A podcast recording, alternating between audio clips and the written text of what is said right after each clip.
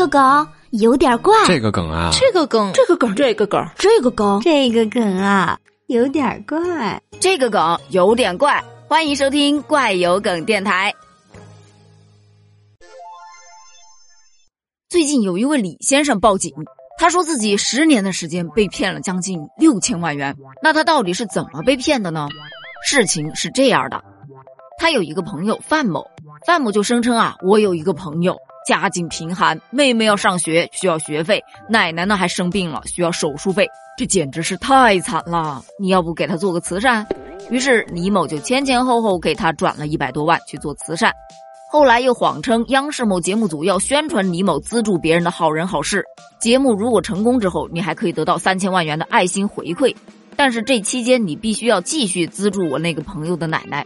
于是范某那个朋友的奶奶又花了一千多万元的治疗费，范某就以各种借口，反正就是十年的时间骗了他将近六千万元，一直到范某声称：“哎呀，这个纪录片的拍摄出现了纠纷，要到高级法庭去打官司，还要送礼。”这个时候他才意识到自己可能被骗了。而范某骗得的钱财呢，打赏了网络女主播两千多万，什么各种消费一千多万呢，反正就是花的没有了嘛。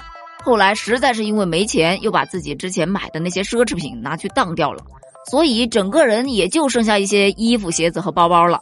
网友看到这条新闻的时候震惊了，这人也太过分了吧！你羊毛逮着一只羊薅啊！他这骗了一个要做慈善的好人，良心何在呀？这李先生也太好骗了吧！我现在是一边心疼有钱人的智商不够，一边心疼我自己没有那么多钱。我分点脑子给你吧，你把钱分点给我好不好？看见没有，最后的赢家是女主播。别关心人家了，你有六千万吗？我连六千都没有。他这主要是没下载国家反诈 APP 呀。另外，能被你骗的都是信任你的人，你可长点心吧。嗯，我觉得他说的对，你觉得呢？评论区见。拜拜。